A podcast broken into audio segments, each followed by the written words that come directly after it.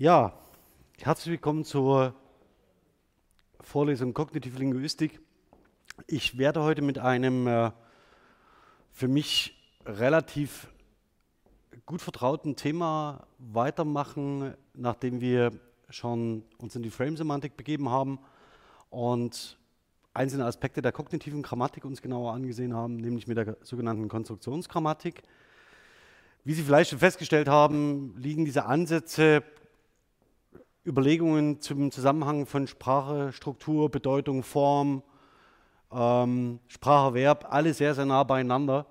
Und die Konstruktionsgrammatik bildet da keine Ausnahme, sondern sie steht faktisch inmitten der kognitiven Linguistik oder dem kognitiven Paradigma. Es hat einige Vorteile, es hat aber auch viele Nachteile.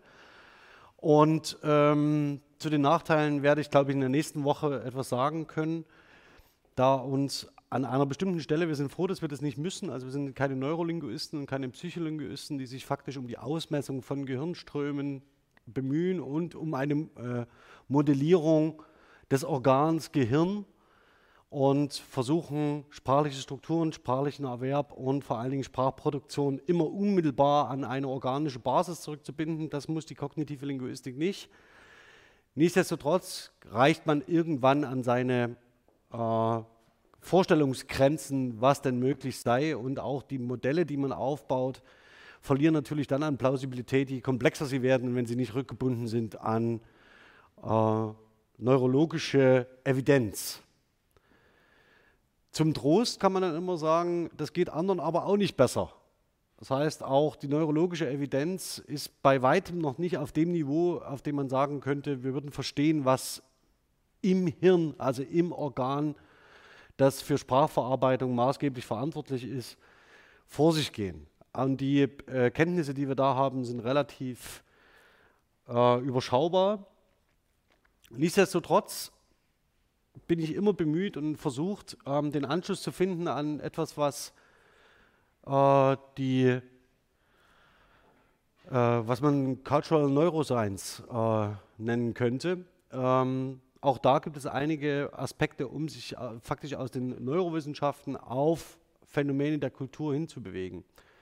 Wir hatten in den letzten zwei Vorlesungen ähm, die Themen Raum und Zeit und auf der äh, Student Research Expo ähm, vorgestern war ein, eine Präsentation von Charlotte Maschke, die sich damit beschäftigt hat, wie Menschen Raum erinnern und vor allen Dingen memorieren ähm, in, innerhalb ihrer Gesundheit, innerhalb ihrer neuronalen, das war so hochfrequent, das ist bestimmt mit auf dem Screen.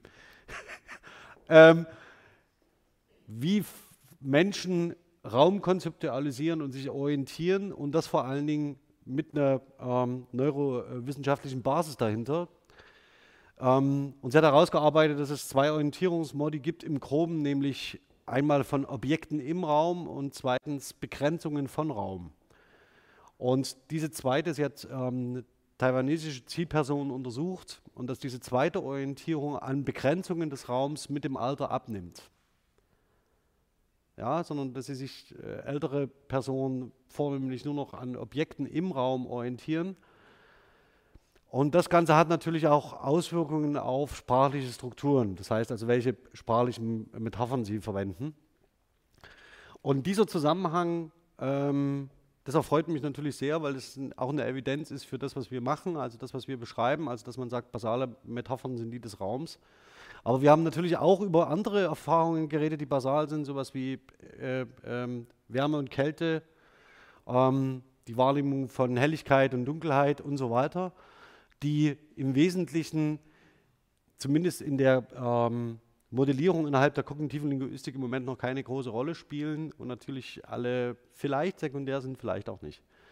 Das müssen wir mal abwarten. Aber diese Gespräche in verschiedene Richtungen gibt es. Zentral ist, dass äh, sowohl aus den Neurowissenschaften als auch aus der Linguistik man versucht, den Gegenstand holistisch zu fassen. Also das heißt, als einen ganzheitlichen Gegenstand, der sich eben nicht in äh, Module aufspaltet und sagt, die linke Hälfte ist fürs Rechnen, die rechte fürs Tanzen, oben und unten äh, wird Sprache produziert und links und rechts wird vergessen.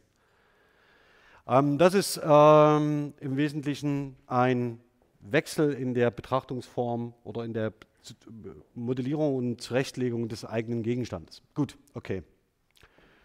Zur Literatur vielleicht so viel. Ähm, ich habe Ihnen äh, zur Konstruktionsgrammatik gibt es tatsächlich Literatur wie Sand am Meer, ähm, die vor allen Dingen theoretischer Natur ist, die konkrete Studien zu Einzelsprachen liegen vor allen Dingen zum, zum Englischen vor. Langsam holt auch die Romania auf, also zum Spanischen und ähm, zum Französischen. Ähm, zum Deutschen ist die Lage noch relativ unübersichtlich, was es an größeren Darstellungen gibt. Zu Einzelfänomenen gibt es zahlreiche Beiträge, Aufsätze und so weiter, die äh, in verschiedenen Publikationsformen veröffentlicht werden. Hier darf gern aber noch mehr passieren. Also das heißt, da sind wir noch längst nicht an dem Output, den andere ähm, grammatische Theorien produzieren, obwohl die Konstruktionsgrammatik schon relativ lang am Markt ist. Also das muss man auch sagen. Also die, der Punkt ist, dass man von Konstruktionsgrammatikern fordert, dass sie doch nun endlich mal einlösen möchten, was sie seit 30 Jahren postulieren. Das ist nicht ganz unberechtigt.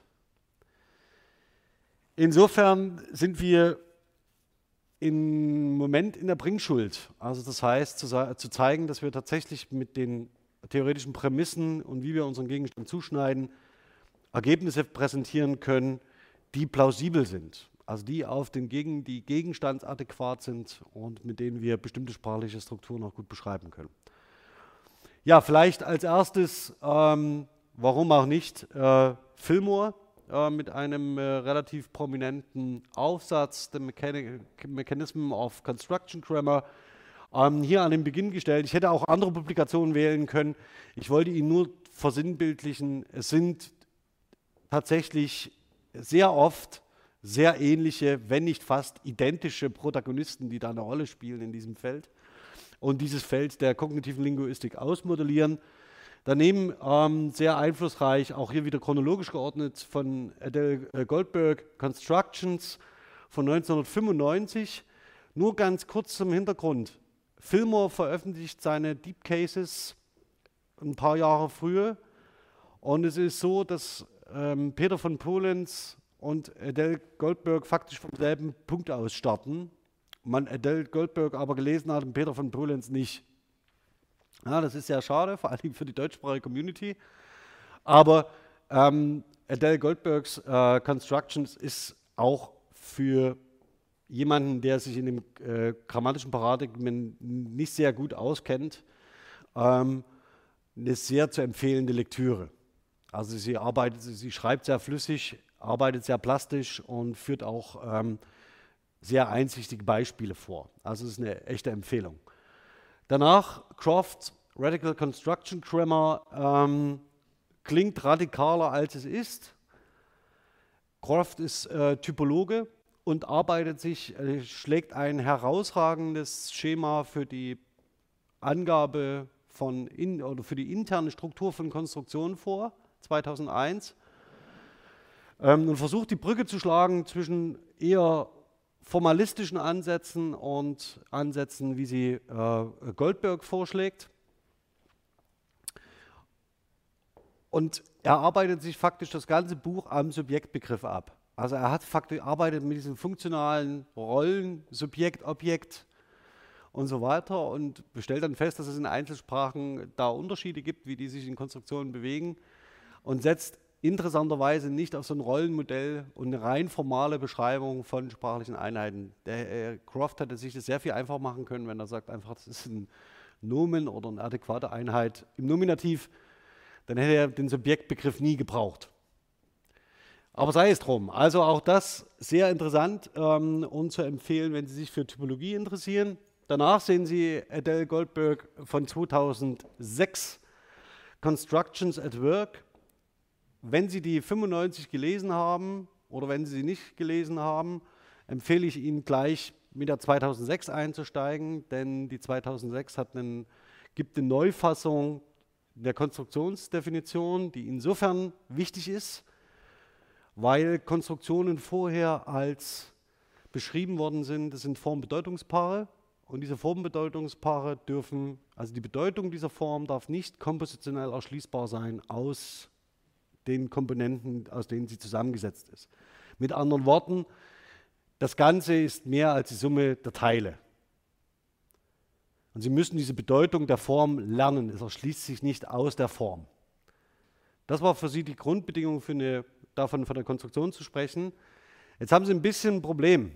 Nämlich dann, wenn Sie vollkommen transparente Formen haben, bei denen das so ist, und die Sie aber in der in Corpora gut nachweisen können.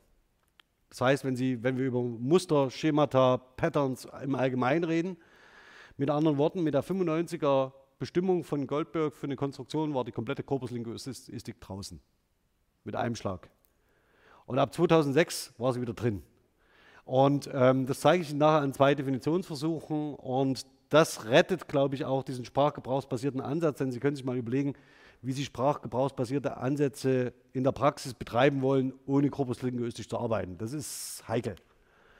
Okay, danach einflussreich, also wirklich einflussreich im deutschsprachigen Raum ist die, der erste Sammelband zur Konstruktionsgrammatik von Kerstin Fischer und Anatol Stefanovic, die im Wesentlichen in zwei Bänden, es gibt da noch einen Nachfolgeband dafür, äh, mit, mit wechselnder Herausgeberschaft, die im Wesentlichen das Feld für, den, für die deutschsprachige Community aufreißen. Sie können faktisch sagen, das ist das Initial für die Auseinandersetzung mit der Konstruktionsgrammatik innerhalb der deutschsprachigen Forschungsgemeinschaft. Noch sehr zahm und sehr zurückhaltend. Ähm, und aus der, das ist eine Reihe, ich glaube, wir sind im Moment bei Band 5. Ich glaube ja. Und Alexander Ziem und ich hängen ein bisschen mit Band 6 hinterher. Das ist schade. Okay, sei es drum. Das nächste, ähm, auf das ich hinweisen will, ist das Handbook of Construction Grammar von ähm, Hoffmann und, und Trousdale. Warum? Hier sind faktisch alle prominenten Namen, die überhaupt in der Konstruktionsgrammatik ähm, gearbeitet haben, im englischsprachigen Raum, mit einem eigenen Beitrag ähm, platziert, hat faktisch dieselbe Qualität wie das Handbook of Cognitive Linguistics, ähm, dass sie tatsächlich, ähm, dass man sehr, sehr gut gebrauchen kann, wenn man sich in einem bestimmten Raum orientiert. Dafür sei Hoffman Trousdale ähm, empfohlen. Das, was sie machen, das vielleicht auch gleich noch vorweg, ist auch eine ziemlich äh, wichtige Setzung, die faktisch an die heranreicht, die Goldberg 2.6 betreibt. Wenn wir jetzt uns das Medium Sprache vorstellen, im Moment spreche ich zu Ihnen. Also wir haben zwei mediale Zustände gesprochen und geschrieben. Grammatiker ähm, präferieren in der Regel die geschriebene Sprache, die Schriftsprache. Jetzt ist es so, dass die Gesprächslinguistik und die interaktionale Linguistik sich erhoffen, dass die Konstruktionsgrammatik ihnen endlich so etwas wie den theoretischen Unterbau für die Konstruktion von sprachlichen Einheiten ähm, online, also im Gespräch, liefert gibt es ähm, vielversprechende Ansätze von Susanne Günther, Wolfgang Immo, Jörg Bücker, Arnulf Deppermann, Peter Auer, Frias in, in Freiburg. Je, mit je unterschiedlichen Ansätzen. Ähm, aber man bekam diese zwei geschriebenen und gesprochenen Sprachen nicht mehr zusammen. Also es waren faktisch zwei relativ voneinander abgetrennte ähm, Forschungsgebiete. Jetzt könnte man dann sagen, okay, wie integrieren wir das, wie führen wir das zusammen? Ähm, Hoffmann und Trousdale wählen einen anderen Weg, die sagen, Konstruktionen sind nur bis zur Periphrase, also bis zur Satzgrenze. Zumindest vorerst, forschungspraktisch. Damit fliegt die komplette Interaktionslinguistik raus. Kann man sagen, schade drum, aber, also wirklich schade, weil es faktisch zwischen ähm, der Interaktionslinguistik und der äh, Konstruktionsgrammatik, die sich auf geschriebene Sprache äh, fokussiert, nur noch sehr wenige Über Übergangsbereiche gibt ähm, und man nur noch sehr selten miteinander ähm, spricht und in Kontakt kommt. Da wäre es wünschenswert, wenn es einfach eine, eine viel breitere äh, Bereitschaft gäbe, sich aufeinander zu, wieder zuzubewegen und einzulassen aufeinander. Mir macht diese Setzung aber sehr viel einfacher als anderen. Das heißt, ich kann tatsächlich satzwertige Ausdrücke untersuchen, bestenfalls noch über satzwertige Einheiten äh, oder die Verbindung von satzwertigen Einheiten hinausgehen. Ich zeige auch noch ganz kurz, was das für Probleme macht, wenn man das übertreibt. Danach ähm, haben Alexander Ziem und ich eine, eine, Einführung in die Konstruktionsgrammatik vorgelegt, die bei ähm, De Kräuter erschienen ist. Ähm, wir hoffen, dass wir die bald überarbeiten können, weil wir die unter, also wirklich unter Zeitdruck geschrieben haben und sie unter uns gesagt auch nicht wirklich fehlerfrei ist, um das neutral zu formulieren. Nichtsdestotrotz ähm, ist es, ähm, wird es heute gern ge genutzt und gelesen, also als, Referenz, als Referenztext in der deutschsprachigen Community. Aber wir müssen wirklich ran. Ähm, und danach meine Habil ähm, aus 2016, ähm, nur dass Sie sehen, dass, ich, dass man irgendwie da weitermacht. Okay. Jetzt, warum, warum Konstruktionsgrammatik? Man könnte ja sein Leben auch mit anderen Dingen verbringen. Ähm, man könnte Dialog Dialektologie machen, man könnte sich irgendwie mit Namenforschung beschäftigen oder äh, Visualisierung von linguistischen Daten. Ähm, ja, warum Konstruktionsgrammatik? Ähm, für mich entscheidend war oder ist der Zugang dazu, dass ich tatsächlich, äh, dass die Konstruktionsgrammatik sich von regelbasierten Grammatiken absetzt, indem sie Sprache als ein ganzheitliches Phänomen versucht zu erfassen und zu beschreiben und mal eben postuliert, dass alles Konstruktionen sind, was Sprachwissen ist. Also unser ganzes Sprachwissen ist in Konstruktionen ähm, gespeichert ähm, und lässt sich durch Konstruktionen repräsentieren. Es geht mir persönlich ein Stück zu weit, aber es ist erstmal eine, ein Standpunkt, den man haben kann. Ähm, und häufig wird, das werden Sie auch lesen, ähm, das Ganze missverstanden als eine rein ideologische Auseinandersetzung mit der generativen Grammatik. Also es geht tatsächlich, ähm, gibt es Kritik an diesen Schulbildungen, die sagen, ihr kümmert euch faktisch nicht um den Gegenstand, sondern ihr seid nur bemüht, euch voneinander abzugrenzen und ähm, das mit möglichst wenig Material zu tun. Tatsächlich ist es so, dass Fillmore aus der generativen Grammatik kommt. Also das heißt, das sind seine Wurzeln. Und Fillmore hat sich versucht, davon abzusetzen und es gibt eine gewisse, in dem US-amerikanischen in der US-amerikanischen Forschungslandschaft so eine gewisse Tendenz, immer zu sagen, warum man nicht Chomskyaner ist. Also das immer als erstes und dann sagt man, was man vielleicht mal machen will, mit dem Hintergrund dessen, wie man Sprache sieht. Und darüber würde ich sagen, sind wir aber weg und es gibt in Deutschland, zumindest bei den Leuten, mit denen ich zusammenarbeite, diese Grabenbildung nicht. Also das heißt, mir sind äh, Generativisten und, und Chomskyaner HBSGler alle recht, ähm, wenn man sich konstruktiv auf einen Dialog einlassen kann. Was leider nicht immer der Fall ist, also auch von beiden Seiten, das gebe ich zu. Okay, der Ausgangspunkt ist, dass wir Sprache als, jetzt Achtung, sprachgebrauchsbasiert, also als soziales Phänomen beschreiben. Sie erinnern sich vielleicht an Tomasello, ähm, wo es darum geht, wir, Sprache ist ein kulturelles Produkt, das wird gelernt. Ähm, sie haben es nicht ähm, per se als Wissen im Kopf, als Universalgrammatik, sondern sie erlernen es als kulturelles Artefakt. Und ähm, das Zweite ist, dass es ein kognitives insofern ist, als sie natürlich mit den neuronalen Strukturen, die ihnen zur Verfügung stehen, äh, in der Lage sind, Sprachwissen zu speichern, hervorzubringen, zu verändern und so weiter und so fort. Also es ist nicht nur ein soziales, sondern für sie je ein kognitives Phänomen. Ähm, das Ziel ist, dass man ein allgemeines Modell sprachlichen, allen sprachlichen Wissens entwickelt. Das ist das Ziel, ähm, von dem man, darf man so sagen, noch sehr, sehr, sehr, sehr weit entfernt ist. Ähm, aber um, bei dem es um die Repräsentation, die Verarbeitung, den Gebrauch und den Erwerb dieses Wissens geht. Die Spracherwerbsforschung innerhalb der Konstruktionsgrammatik ist schon relativ weit. Ähm, auch was die Repräsentation angeht, ähm, ist man, ist man ähm, glaube ich, auf einem sehr, sehr guten Weg. Was die Verarbeitung angeht, da warten wir mal noch ab. Ähm, da wäre natürlich interessant, dass man irgendwann mal die Forschungstradition der Interaktionslinguistik wieder mal rückbindet. Also hier gibt es viele, viele Ansätze ähm, oder der interessanteste Ansatz von Peter Auer zur Online-Syntax ähm, ist hier zu nennen. Und des Gebrauchs. Gebrauch ist im Wesentlichen das, was, wofür wir die Korpuslinguistik brauchen. Also um tatsächlich zu zeigen, wie benutzen Menschen Sprache und wie setzen sie sie ein? Welche Varianten gibt es von bestimmten sprachlichen Mustern und wenn ja, warum? Ähm, sodass man sich nicht mehr in der introspektiven Linguistik ähm, die Beispiele ausdenkt und zurechtlegt, die für, die eigene, für das eigene Beschreibungsmodell passen. Entschuldigung, Achtung, eines gibt es zu beachten.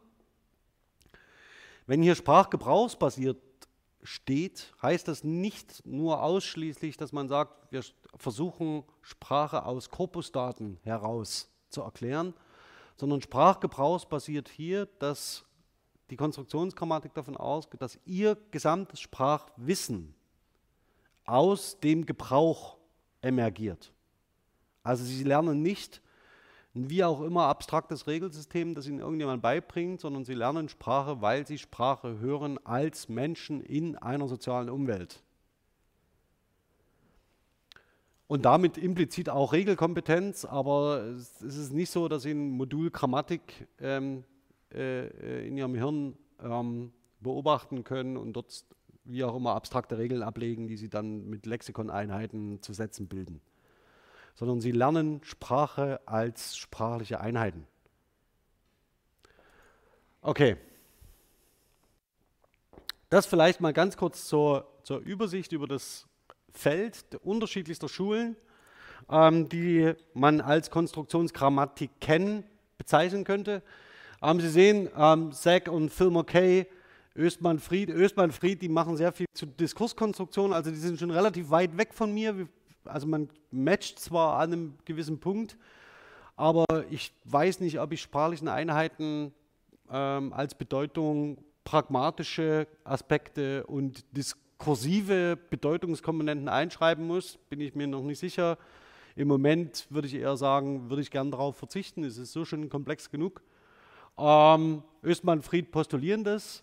Ähm, und man könnte sagen, es gibt so Design-Based Construction Grammar mit ZAG, äh, die Berkeley Construction Grammar, die sich daraus ähm, äh, entwickelt. Und dann sehen Sie Lakoff, Goldberg, Croft, Bergen-Chang und Steels, die wiederum je für eigene Konzepte der, der Konstruktionsgrammatik stehen. Ich würde mich eher so zwischen Goldberg, Lakoff, Croft einordnen.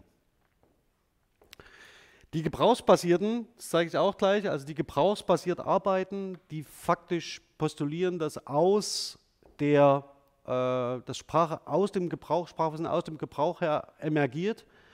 Sehen Sie hier noch farbig hinterlegt, das sind im Wesentlichen nicht mehr so viele. Die anderen arbeiten unifikationsbasiert und eher formalistisch. Und das ist dann eher auch die Absetzung, äh, Absetzungsbewegung von der generativen Grammatik. Also Fillmore ist noch relativ formal. Ähm, und dann sehen Sie, dass ähm, Goldberg, Croft äh, und Lakoff eher gebrauchsbasiert ähm, argumentieren. Und da würde ich mich eher wohlfühlen, sage ich mal. Ja, gebrauchsbasierte Ansätze. Was äh, postulieren die?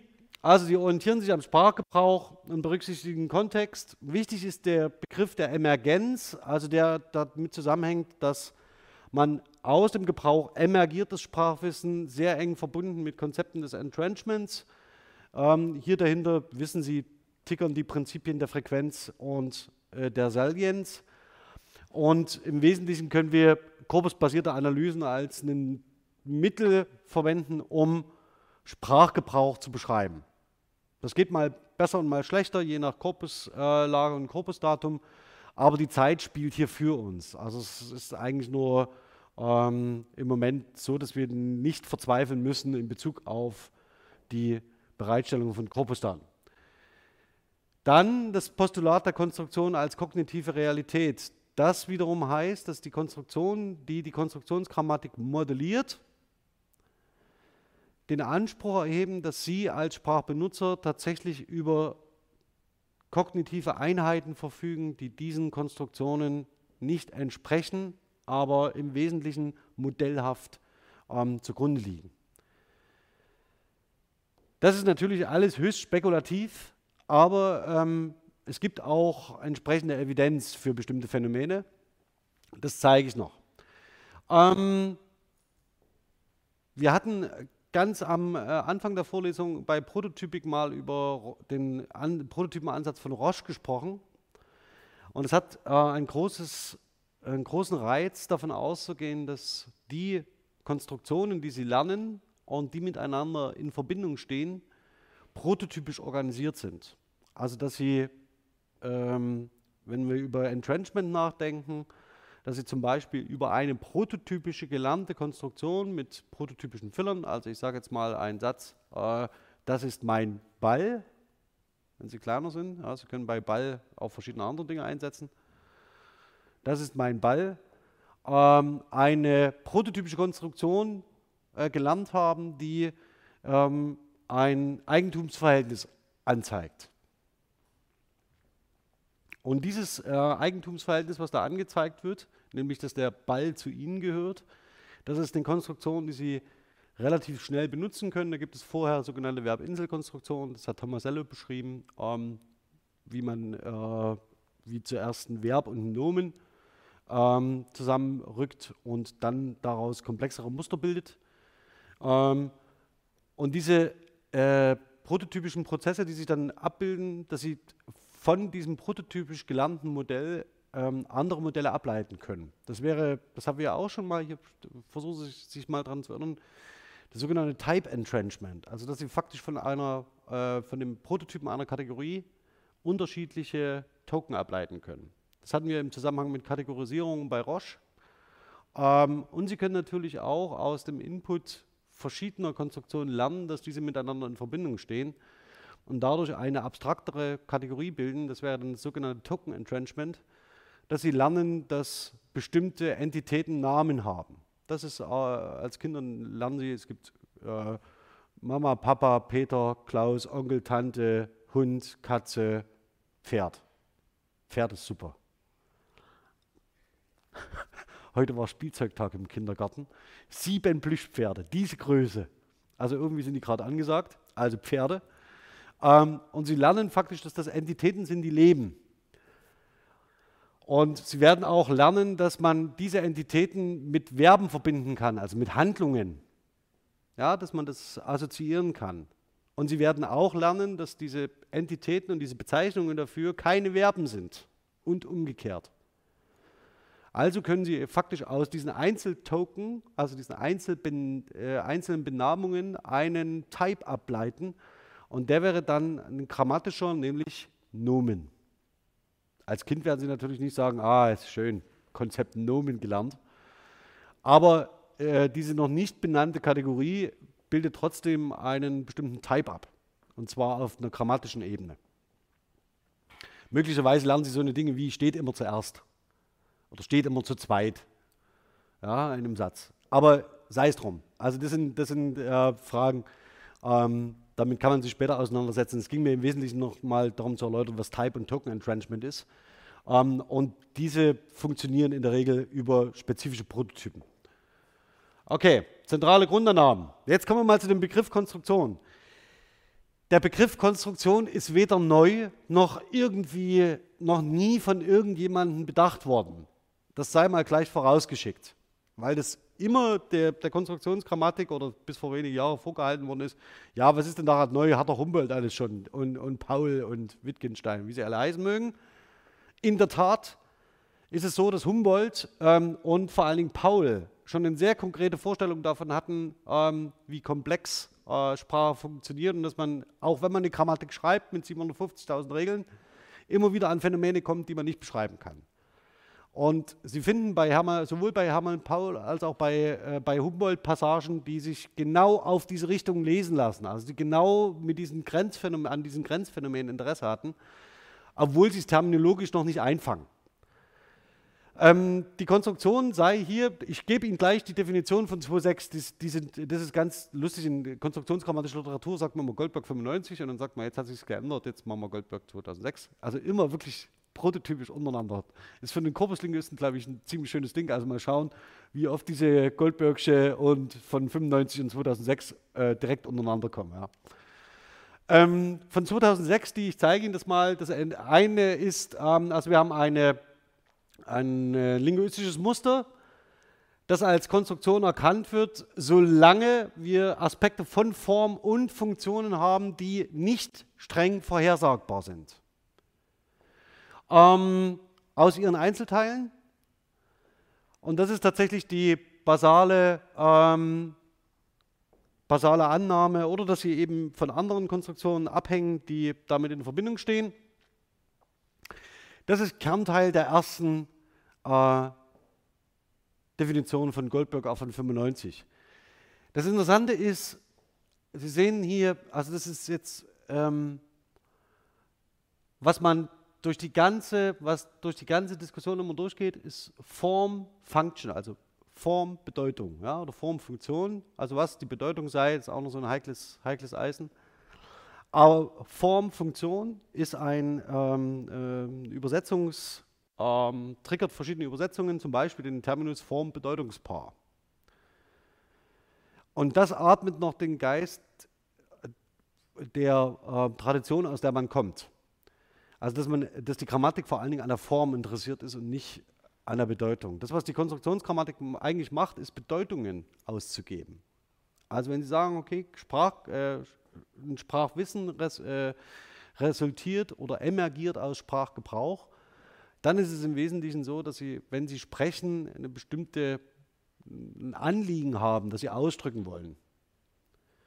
Und dieses Anliegen, das Sie ausdrücken wollen, das führt im Wesentlichen dazu, dass Sie bestimmte Formen dafür auswählen, mit denen Sie glauben, das adäquat tun zu können. Im Wesentlichen emergiert also Form aus Bedeutung oder Funktion, wenn man so will.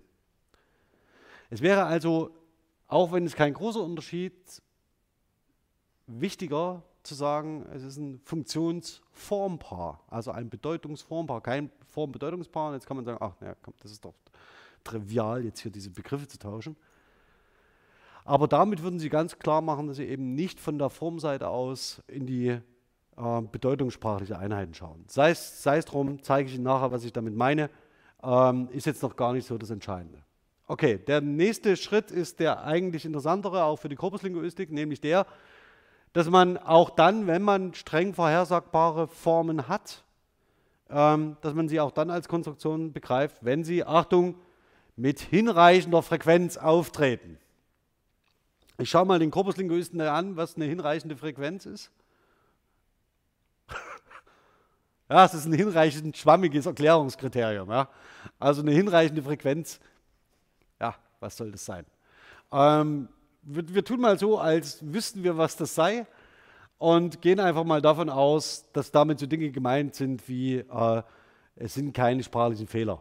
Also es sind keine ähm, äh, Frequenzen, die man mit einem äh, statistischen Maß ausmachen könnte, das äh, darauf hinweist, dass der Gebrauch äh, nicht zufällig ist.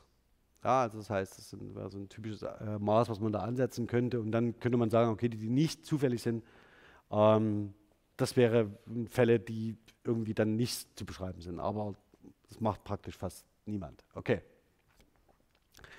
Das hatte ich Ihnen schon gezeigt, die kognitive und kommunikative Perspektive von Köller. Ähm, einfach nur nochmal zur Wiederholung. Es geht im Wesentlichen hier um, um den Unterschied zwischen Konstruktion und Konstrukt.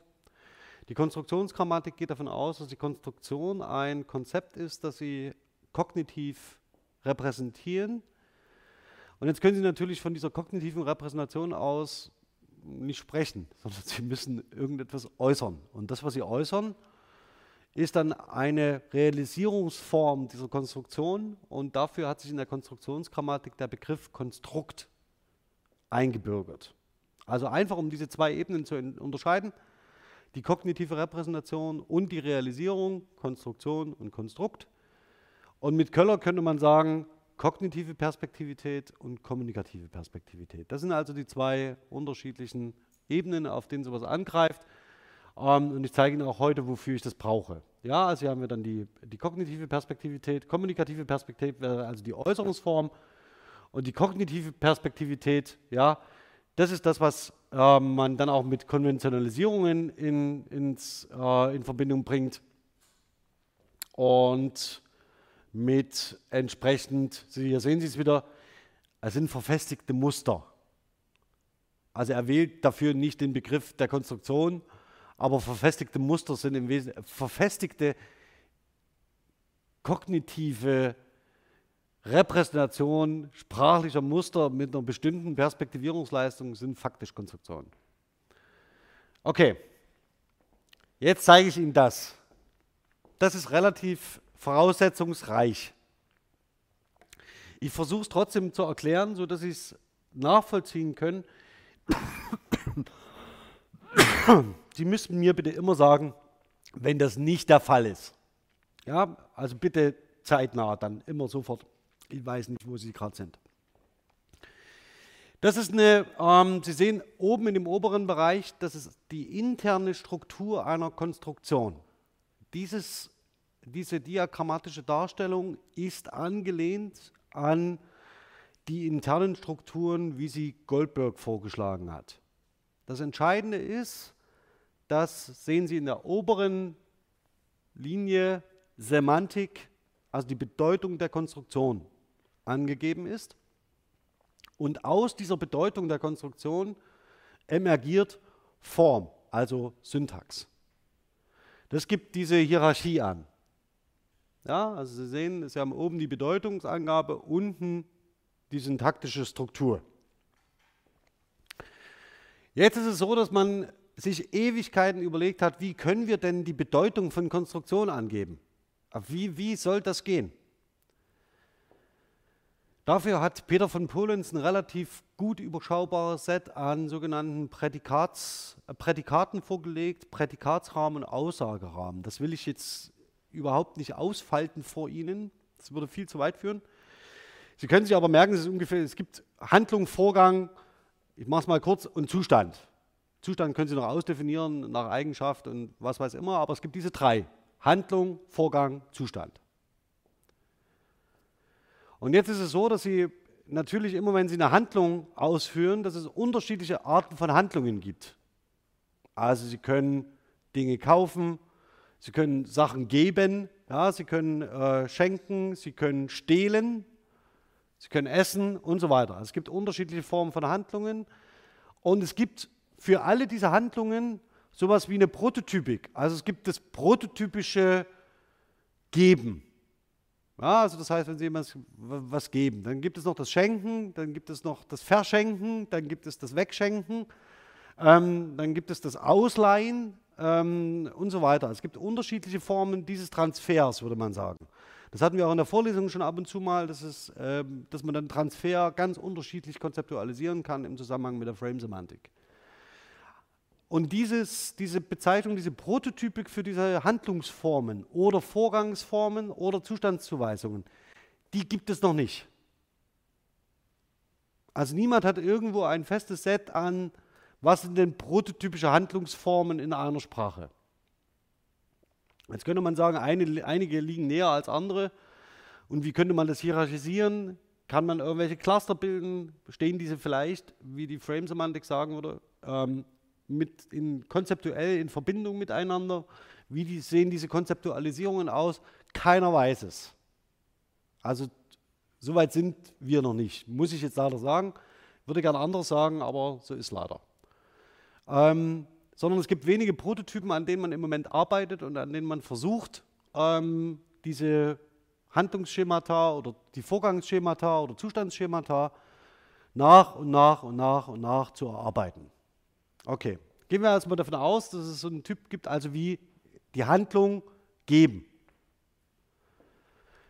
Die Handlung geben setzt voraus, dass man, dass jemand da ist, der etwas hat, jemand da ist, der etwas nicht hat, und jemand, der etwas gibt, übergibt ein Objekt demjenigen, der es nicht hat.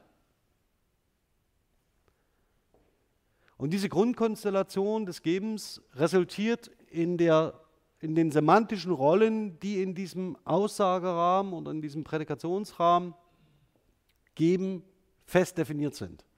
Sie brauchen einen Agens, Sie brauchen ein Objekt, was den Besitzer wechselt, und Sie brauchen jemanden, der es bekommt. Also ein Benefaktiv, Benefizient, ein Nutznießer dieser, dieses Transfers, dieser Handlung. Das ist die Grundstruktur des Gebens. Jetzt können Sie natürlich auch sagen, ich kann auch noch alle anderen möglichen da einsetzen. Äh, verkaufen zum Beispiel oder schenken. Bei Schenken ist es so, das Ganze hat einen leicht rezipro äh, reziproken Charakter. Ähm, da müsste man mal schauen, ob man zum Beispiel dieses Verhältnis zwischen Verb und Konstruktionsbedeutung, ich gehe jetzt in die nächste Ebene, ob man das anders definiert. Also Sie sehen, ich habe hier angegeben, geben ist direkt, also das heißt, die Bedeutung des Verbs geben steht in einer direkten Relation zur Konstruktionsbedeutung. Also weil es prototypisch in diese Konstruktion eintritt. Jetzt können Sie sich aber auch alle anderen Verben noch vorstellen, die das zufälligerweise auch tun. So wie schenken. Ich schenke dir ein Buch. Wäre von der Struktur her vollkommen identisch. Allerdings ist schenken, bedeutet schenken nicht gleich geben. Und jetzt müssten Sie überlegen, wenn Sie das äh, im Sprachgebrauch analysieren, postuliere ich eine eigene Form der Handlung oder bestimme ich ein spezifisches Verhältnis zwischen Konstruktions- und Verbbedeutung? Das wären die zwei Möglichkeiten, die Sie haben, um das faktisch dieses Verhältnis auszudrücken. Aber das können Sie nicht äh, introspektiv aus Ihrem Sessel heraus entscheiden, was Ihnen gerade besser gefällt, sondern dazu brauchen Sie eine korpuslinguistische Untersuchung, die Ihnen dann eben zeigt, halt bei Schenken haben wir eine Spezifik in Bezug auf eine Reziprozität oder wir haben eine Spezifik auf den Bezug äh, eines Gegenstandes. Ja? Zum Beispiel können Sie belebte, Geschenke, äh, belebte Dinge verschenken. Das hat seine Grenzen. Aber Sie können durchaus ein Baby geben. Verschenken können Sie es nicht. Verkaufen sollten Sie es bestenfalls auch nicht.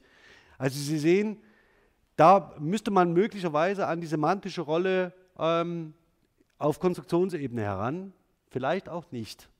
Aber das heißt, da muss man einfach fein justieren und braucht große Mengen an Sprachgebrauchsdaten. Okay, wenn wir jetzt davon ausgehen, dass das Verb geben ähm, prototypisch in diese Konstruktion eintritt, also das heißt, wir haben, wir haben hm, Valenzgrammatik, wissen Sie ja doch sicher sattelfest, fast. Also die Valenzgrammatik sagt, dass dieser Valenzrahmen vom Verb aufgespannt wird. Da, würde man, da würden Sie faktisch auf der mittleren Ebene anfangen. Ja, also die mittlere Ebene bei der Valenzgrammatik würde also in diesem Schema würde sagen, wir haben das Verb und das Verb projiziert Agens, äh, äh, Objekt und Benefaktiv. Auf der Ebene operiert auch die Frame-Semantik. Und die Konstruktionsgrammatik nimmt faktisch noch eine Abstraktionsstufe höher an.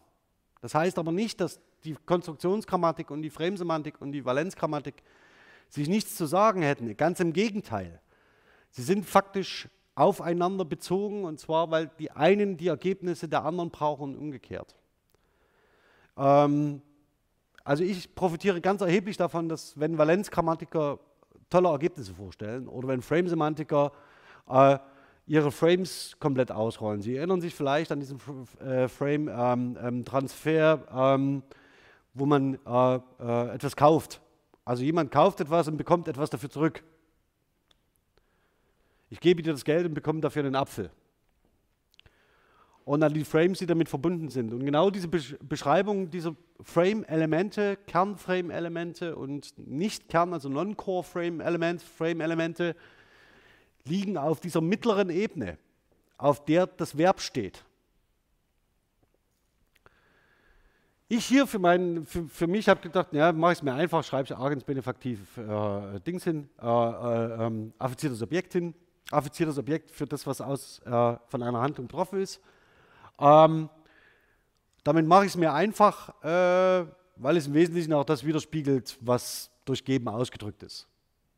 Sie sehen, dass diese Linien, die sich zwischen diesen Ebenen ergeben, darauf hinweisen, dass alle Argument-Strukturrollen des Verbs geben, direkt mit den Rollen, die die Konstruktion vorgibt, fusionieren können. Ja, also die, die Konstruktion sagt, ich brauche ein Agens, die Konstruktion sagt, ich brauche ein Benefaktiv und die Konstruktion sagt, ich brauche ein Objekt. Und geben bringt alle mit. Ja, also das heißt, da können die Rollen fusionieren.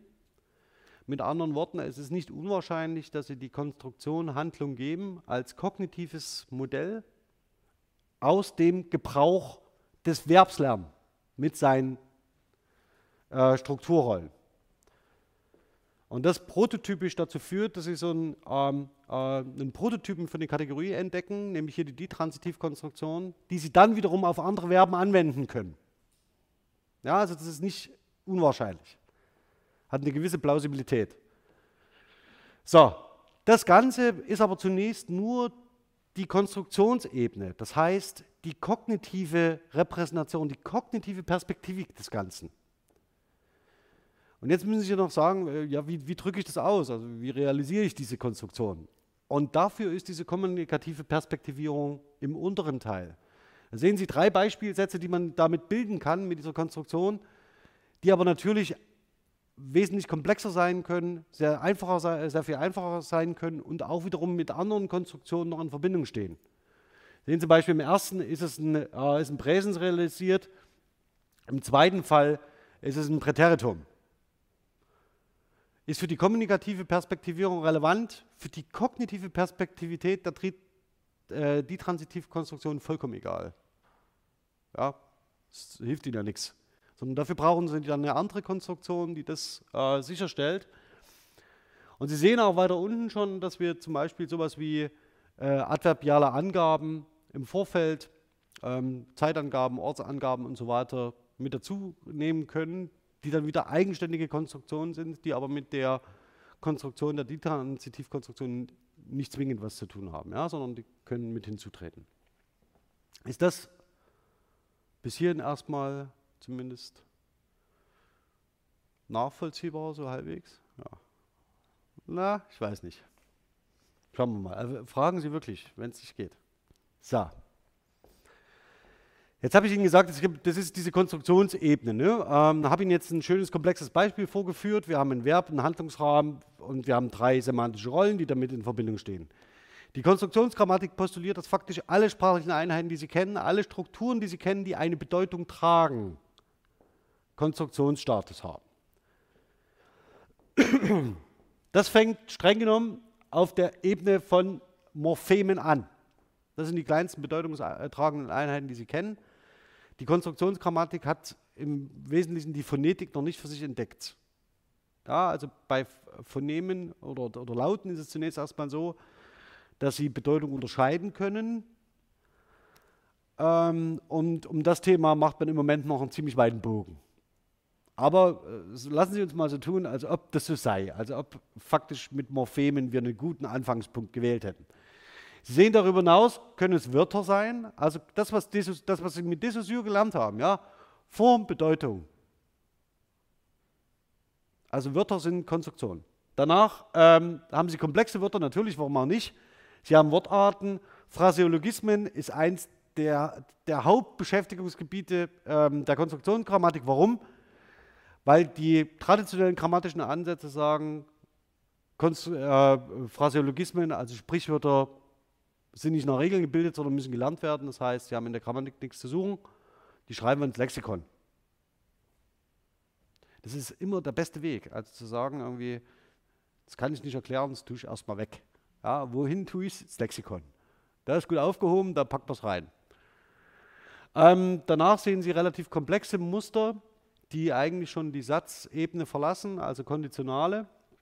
Ähm, dann sehen Sie die Transitivkonstruktion mit offenen Slots und so weiter. Ähm, was ich wegen der Konditionale aber sagen muss, dafür sind auch diese drei Punkte unten, oder vier sind es hier. Ich bin praktisch, forschungspraktisch nicht sehr begeistert davon, dass, dass man sagt, ja, wir machen Aussagen, komplexe Texte, Diskurse gleich noch mit. Ähm, weil man dann faktisch sich in Konkurrenz zu anderen Wissenschaftstraditionen begibt ähm, und ihnen ihr Beschreibungsinstrumentarium und vor allen Dingen auch die Kompetenz streitig macht, ob das sinnvoll ist, ich wage es zu bezweifeln. Also ich würde gern eigentlich bis zur Satzebene und zur Verknüpfung von Satzeinheiten gehen. Ob ich jemals konstruktionsgrammatisch in Richtung Argumentation denke oder äh, Aussagekomplex, weiß ich noch nicht. Also ob das tatsächlich sinnvoll ist. Okay. Worauf läuft das Ganze hinaus? Jetzt können Sie sich vorstellen, okay, wir haben, wir haben 57 einzelne Konstruktionen. Ja? Entschuldigung.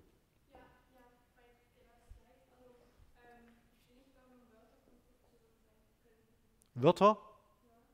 Warum Wörter? Das verstehen Sie nicht? Warum?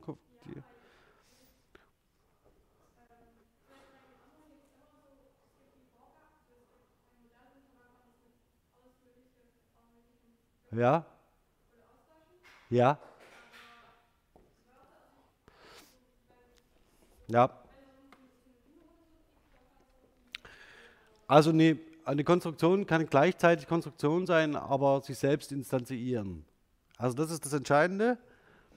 Ähm, das Zweite ist, dass man, äh, Sie sehen das vielleicht hier, es gibt Konstruktionen, in denen Slots offen sind, also die Sie frei besetzen können.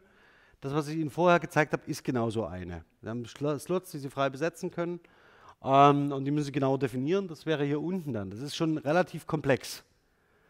Dann haben Sie Konstruktionen, hier Wortartenkonstruktionen, die Sie mehr oder weniger aus diesen Elementen ableiten. Das war mein Eingangsbeispiel mit Pferd, Hund, Katze, Maus. Und diese relativ abstrakte Konstruktion ist auch schon leer, also hat faktisch äh, äh, kein, kein Value, kein Wert, es sei denn, Sie setzen ein bestimmtes Element da ein. Ja, also, oder bestimmtes A, das, ist, das gehört zu dieser Klasse. Diese Einheiten für sich sind je einzelne Konstruktionen als Formbedeutungspaar. Das heißt, Sie können aus den Einzelbestandteilen dieses Wortes wahr und heit oder w, a, h, r, h, e, i, t nicht auf die Bedeutung der Einheit schließen. Dann müssen Sie lernen. Also das sind konventionelle Muster. Das ist faktisch das, was Dessaussure als Zeichen ausstellt. Ja, also Sie können eigentlich faktisch sagen, der Dessaussure Zeichenbegriff ist dem der Konstruktion sehr, sehr eng verwandt. Okay. Ähm, dass die unifikationsbasierten oder die formalen konstruktionsgrammatischen Ansätze nicht zwingend miteinander ähm, oder sagen wir mal nicht zwingend aufeinander abbildbar sind, hat im Wesentlichen was damit zu tun, wie sie sich vorstellen, dass Konstruktionen miteinander verbunden sind. Ähm, Grundsätzlich spricht man davon, dass man, dass dieses Sprachwissen, also alle Konstruktionen, die Sie lernen und die kognitiv repräsentiert sind, miteinander in Relation stehen.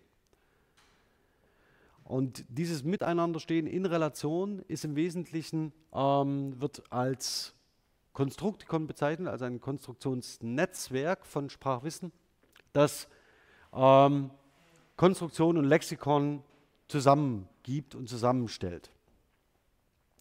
Wenn man jetzt davon ausgeht, dass man dieses Netzwerk von Konstruktionen, also sprachlichen Muster, ähm, äh, unterschiedlich bauen kann, also je nach Form und Bedeutung, dann ist es die Hoffnung, dass man mit diesem Konstruktikon eine, ein Modell dafür hat, wie man Sprachwissen von Sprachbenutzern modellieren kann. Also dass man eben nicht mehr sagt, wir haben sowas wie ein Kategoriensystem und Schubladen oder wir haben getrennte Module, also aus Grammatik und Lexik, die miteinander irgendwie in Relation stehen, sondern dass man sagt, wir haben ein netzwerkartig organisiertes Sprachwissen, in dem die unterschiedlichen Konstruktionen, also Wörter, Satzbaumuster, Wortarten, miteinander in Verbindung stehen. Also ob sich das irgendwann mal mit einem neuronalen System abbilden lässt, weiß kein Mensch im Moment, ist glaube ich auch nicht äh, unbedingt wichtig. Ähm, und jetzt zu diesem Unterschied zwischen dem, was zum Beispiel Fillmore Kay ähm, postulieren, das sind die sogenannten unifikationsbasierten Ansätze, die gehen davon aus, dass es ein Complete Inheritance Modell, Modell, äh, Model gibt. Das heißt, dass alle sprachlichen Einheiten ihre Strukturen und ihre Eigenschaften nur von einer Konstruktion erben können, die hierarchisch über dieser Konstruktion steht und alle Eigenschaften übernehmen. Das ist relativ schwierig in der Praxis, weil Sie versuchen Sie mal auf dem Weg Synonymie zu eine Form zwei Bedeutungen hat. Oder dass, sie, dass sich ein Wort verändert. Ja.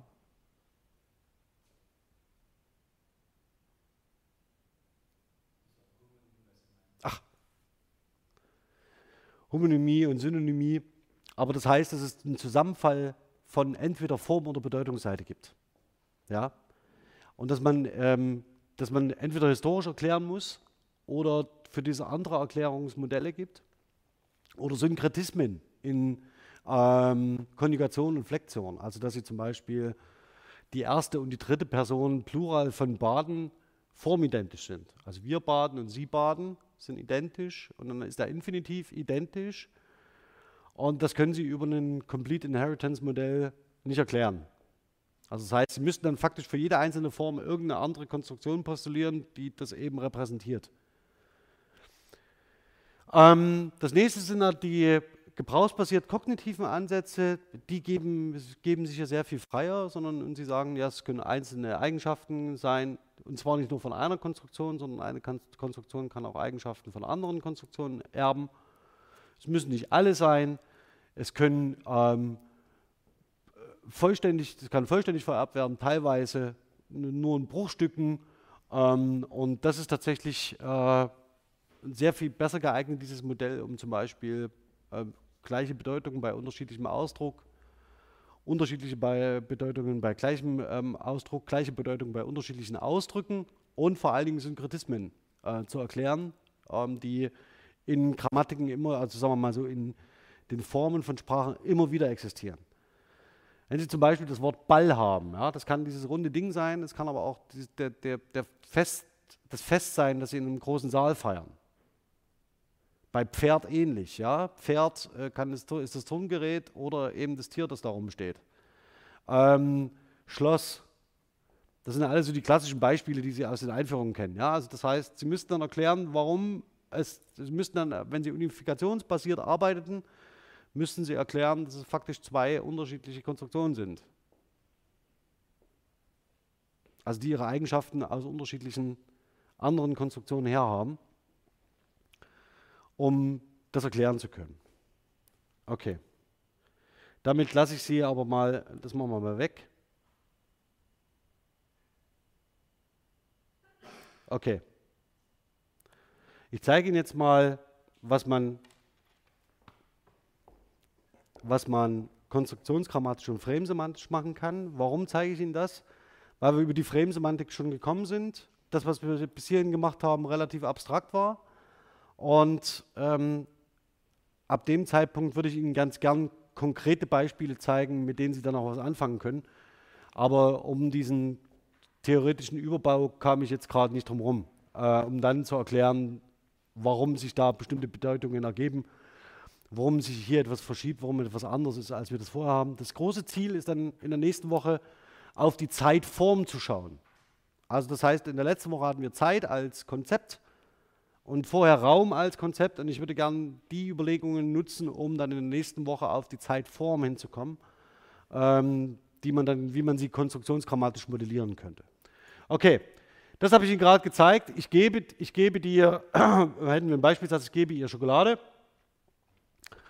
Und jetzt sehen Sie folgendes Beispiel. Die Die-Transitivkonstruktionen sind dafür wunderbar geeignet, weil sie äh, relativ stabil und ein festes Muster sind ähm, aber die im Wesentlichen, also das Thema ist eigentlich durch. Das ist Handbuchwissen, das wird an jeder Stelle zitiert und stellt eigentlich keinen Problemfall mehr dar. Jetzt gehen wir mal aus davon, Sie, sind, Sie schauen von der Konstruktionsgrammatik her. Sie haben die Konstruktion, es gibt eine Handlung, es soll etwas gegeben werden, dafür brauche ich einen Agens, ich brauche ein Benefaktiv und ich brauche ein Objekt. Klar, jetzt können Sie sagen, welche Verben können erfüllen diesen Rahmen, ja, diesen Bedeutungsrahmen. Geben war klar, schenken vielleicht mit Abstrichen, ja, äh, alle Partikelverben übergeben und so weiter, würden auch reingehen können. Aber Sie können zum Beispiel auch ein Verb wie backen einsetzen. Warum?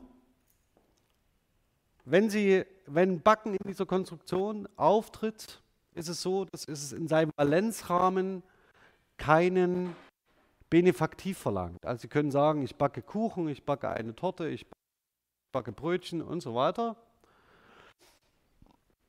Und dann können Sie sich aber fragen, ob das Verb backen dieselbe Bedeutung hat, wenn Sie sagen, ich backe einen Kuchen.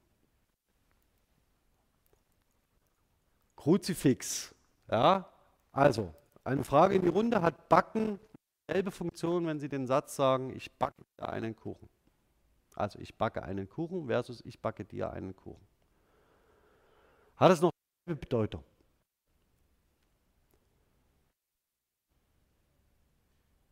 Hat es dieselbe Bedeutung? Ich backe dir einen Kuchen und ich backe einen Kuchen.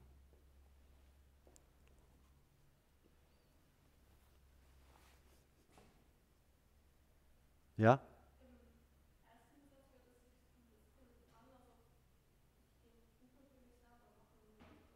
Ja.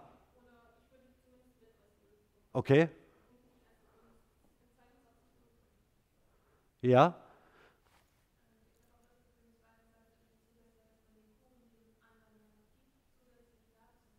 Ja, lassen Sie sich mal von dem Schema jetzt nicht, nicht verwirren.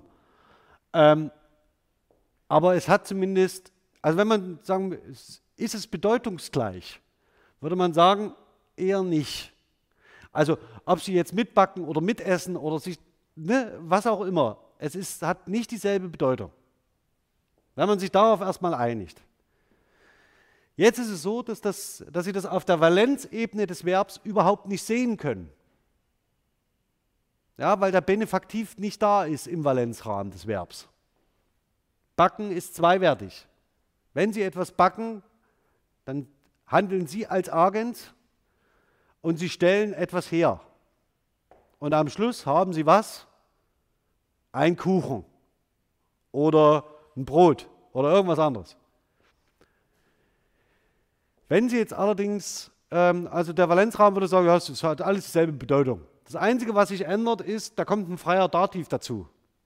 Das ist der Trick der Valenzgrammatik. Die sagen, da kommt ein freier Dativ und der freie Dativ gibt an, wer den Kuchen dann kriegt. Hier in dem Fall.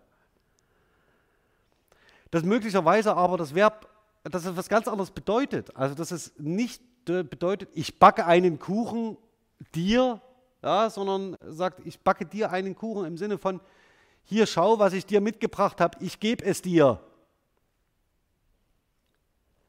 Das ist im Valenzrahmen von geben nicht angelegt, sondern das wird durch die Konstruktion erzwungen.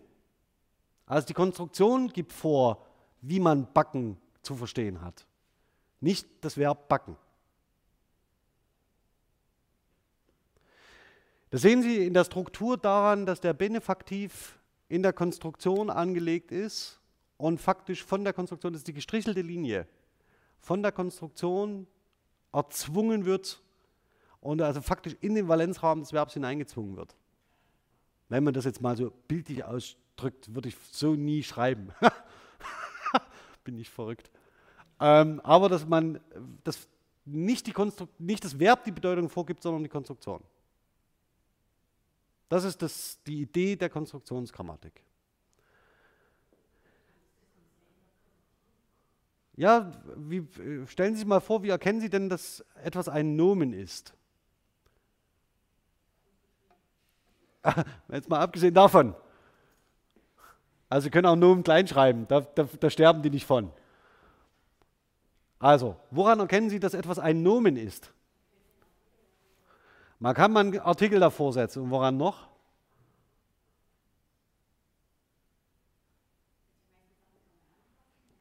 Ja, man kann nur Sachen anfassen, das stimmt. Aber Sie haben eine sehr konkrete Vorstellung davon, also das können Sie noch weiter durchbuchstabieren, Sie können es flektieren, Sie können ähm, faktisch sagen, ähm, es gibt auch Abstrakter, die Sie nicht anfassen können, aber Sie entwickeln eine sehr konkrete Vorstellung davon, was ein Nomen ist. Warum glauben Sie denn, dass das so ist? Es ist möglicherweise keine abstrakte Kategorie. Also keine Kategorie, sondern die hat eine Relevanz für Ihr Sprachwissen. Es könnte durchaus sein, dass Sie eine Einheit Nomen als kognitive äh, Einheit abgespeichert haben, die dafür sorgt, dass Sie unterschiedliche Vertreter dieser Kategorie zuordnen können. Auch wenn Sie sie neu hören und noch nicht kennen. Ähm, und ähnlich funktioniert es hier so. Also es ist, ähm, man kann faktisch Sprachgebräuche und vor allen Dingen im Spracherwerbsprozess bestimmte Dinge zeigen, die ähm, sehr wohl darauf hindeuten, dass das genau auf diese Art und Weise funktioniert. Also es ist einfach nur eine darüber gelegte Ebene, die ähm, sagen wir, bestimmte äh, Gebräuche von Verben und anderen Einheiten steuert. Ja, die Sie aus dem Gebrauch lernen können, aber auch die als Type auch ähm, den Erwerb von neuen Kon äh, Beispielen ähm, abstellen können. Das ist jetzt noch mal gar nicht so weit hergeholt ist, zeige ich Ihnen noch am nächsten Beispiel. Pflücken. Ich pflücke eine Blume oder ich pflücke dir eine Blume. Ist, dasselbe, ist dasselbe, derselbe Fall. Im Pflücken ähm, ist der Valenzrahmen ein ganz anderer ähm, als durch die Konstruktion erzwungen. Und wenn man sagt, ich pflücke dir eine Blume, heißt es wahrscheinlich im Wesentlichen nicht, ich habe sie gepflückt und dann rein zufällig, weil du da bist als freier Dativ hier, sondern ähm, man pflückt sie, um sie zu geben. Okay, das will ich jetzt aber gar nicht ausbuchstabieren. Sie sehen, es kann auch eine ganze Menge andere Verben in diesen Handlungsrahmen eintreten und eingebettet werden. Und es ist natürlich eine ganz andere Möglichkeit, so über Sprachwissen, sprachliche Strukturen nachzudenken, als wenn ich immer darüber nachdenken muss, kann das Ding jetzt einen freien Dativ nehmen oder nicht? Oder welche Art von Dativ ist das jetzt, der da steht? Oder, ne, also wenn ich von dieser valenzgrammatischen Ebene ausgehe, kann ich sehr, sehr viele sprachliche Phänomene nicht erklären.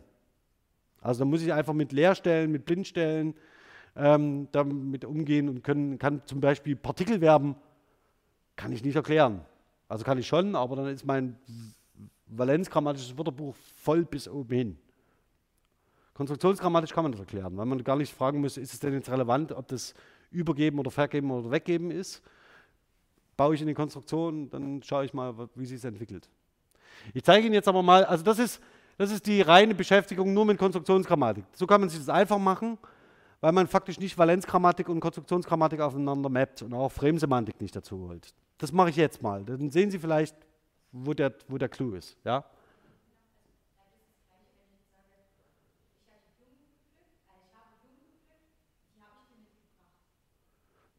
Zwei Sätze.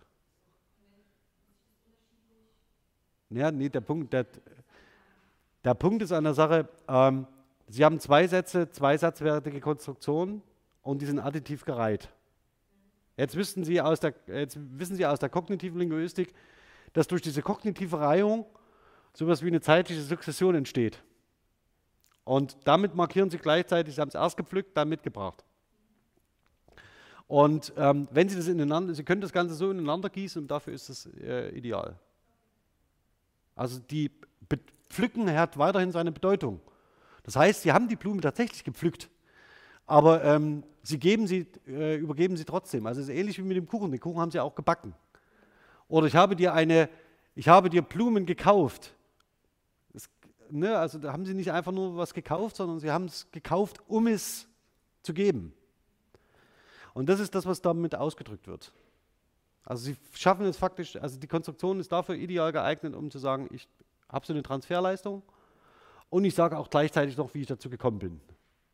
Also das, was Sie in zwei Syntagmen jetzt nacheinander aufgebaut haben, was funktional äquivalent ist in der Kommunikation, ähm, schafft die Konstruktion aber mit einem Schlag.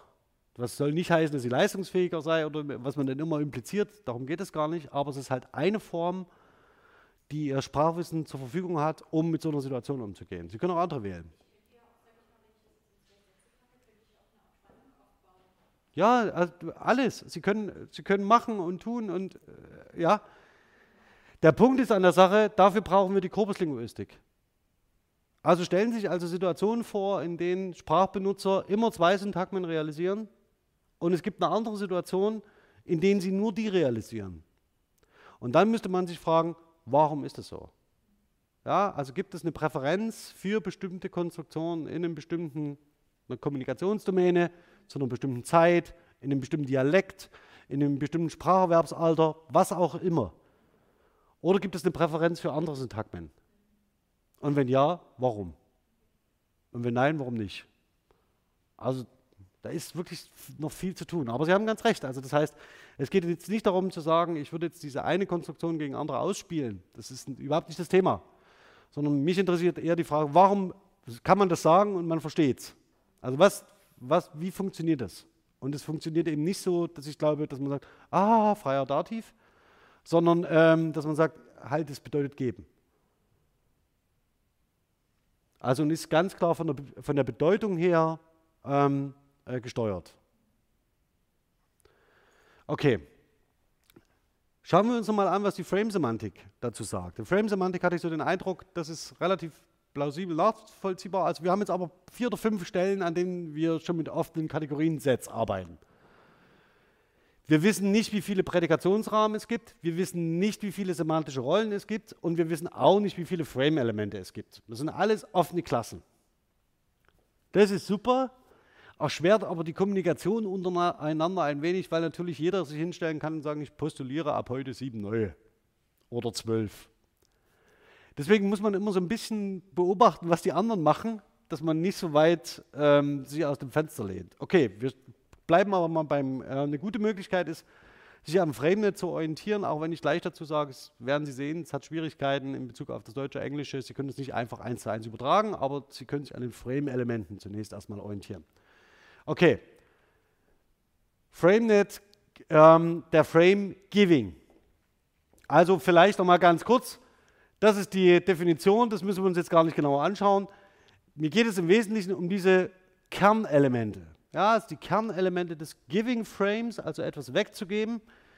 Wir haben auf der ersten Position jemanden, der etwas gibt. Ja, und er gibt ein Theme oder ein Thema, ein Objekt, was auch immer, an einen Rezipienten. Das ist also faktisch genau die Struktur, die ich Ihnen gerade gezeigt habe. Diese Frame-Elemente sind relativ gut ausbuchstabiert und stehen auch miteinander in einer systematischen Ordnung. Das heißt, wenn Sie sich am FrameNet orientieren und sagen, ich nehme da ein Frame-Element und seine Bezeichnung, um einen bestimmten, ein bestimmtes Argument eines Verbs auszudrücken, sind Sie erstmal auf der relativ sicheren Seite. Also dann kann Ihnen niemand ähm, das Geschäft kaputt machen. Aber Sie sehen nach diesen, neben diesen Kernframe-Elementen, die, die äh, auch die Valenzgrammatik beschreiben würde, sehen Sie eine recht umfangreiche Zahl an Elementen, die nicht zum Kern gehören. Also, warum gebe ich etwas? Wie genau sieht das, was ich gebe, aus? Gibt es einen bestimmten Anlass, also gibt es eine Zeit, gibt es einen, Ort, wo ich das tue? Ja? Sie können ja über mal überlegen, in welchen Situationen Sie Fahrkarten geben. Oder Stadtkarten oder Stadtplaner oder wann sie Einladungs Einladungen übergeben. Also das können Sie nicht nachher hier auf der Straße machen, dass Sie einem Wildfremden eine Einladung geben, sondern das sind ganz bestimmte Anlässe zu bestimmten Zeiten, Orten, warum man sowas tut. Und das ist damit gemeint, also das ist mit beschrieben. Allerdings ist die Basis des FrameNets, wie auch schon gesagt, relativ schmal. Also das heißt, es sind wenige Beispiele, die da ähm, bezeichnet sind. Jetzt können Sie aber Folgendes machen. Jetzt können Sie einfach diese Frame-Elemente auf der Verbebene einziehen. Das ist eine ganz einfache Möglichkeit, um zu sagen, okay, wodurch zeichnet sich denn Geben aus? Also wir haben jemanden, der gibt, jemanden, der bekommt und das, was gegeben wird. Das sind also mehr oder weniger semantische, also Ausformungen dieser relativ abstrakten semantischen Rollen. Ja, also jemand, der gibt, ist natürlich ein Agens. Okay. Wenn Ihnen das jetzt noch nicht unmittelbar einleuchtet, warum man es braucht, man könnte ja auch weiter Agens sagen. Ja? Also warum auch nicht? Zeige ich Ihnen mal das nächste Beispiel. Backen. Ja, Sie sehen, das ist ein Agens, ist ein Benefaktiv, ist ein affiziertes Objekt. Also die Konstruktionsebene bleibt identisch. Das Verb bringt folgende Rollen mit. Einen Agens, aber im Sinne von äh, Cook Creation ist hier der Frame, also ich bereite Essen zu. Ähm, und es gibt das, was gemacht worden ist, also ein Produced Food. Um streng zu sein, ist es gar nicht mehr ein affiziertes Objekt, was hier steht, sondern schon ein effiziertes Objekt. Ja, also das heißt, da gibt es möglicherweise schon eine Differenzierung in, auf Konstruktionsebene. Sei es drum. Durch das Geben, das Geben ist davon nicht beeinflusst. Ja? Also deswegen könnte man durchaus hier auch das affizierte Objekt stehen lassen. Ja? Denn im Endeffekt Kuchen, geht es nicht darum, den Kuchen zu machen, sondern den fertigen Kuchen zu geben. Also das ist so der, ja, und so weiter und so fort. Ich will das jetzt nicht vertiefen. Ja, aber wir haben jedenfalls Produced Food, wir haben Cook und wir haben den Rezipienten als äh, ein Element, das nicht zu den Kernelementen des Frames gehört. Und dieses Verb backen kann mit seinen Rollen, da es eben ein Agens ist und da es eben ein affiziertes Objekt ist, in diese Konstruktion eingebettet werden und der Rezipient wird erzwungen. Aber es sieht schon sehr viel anders aus als das. Also das heißt, Sie können die Eigenbedeutung des Verbs, wenn Sie diese ähm, Frame-semantische Ebene mit einziehen, mit berücksichtigen. Ja? Gut. Dann, also Cooking Creation sehen Sie hier, der Frame. Ähm, und das sind alles Ressourcen, die man anzapfen kann und benutzen kann, um das zu plausibilisieren. So, und das letzte, das ist das Pflücken.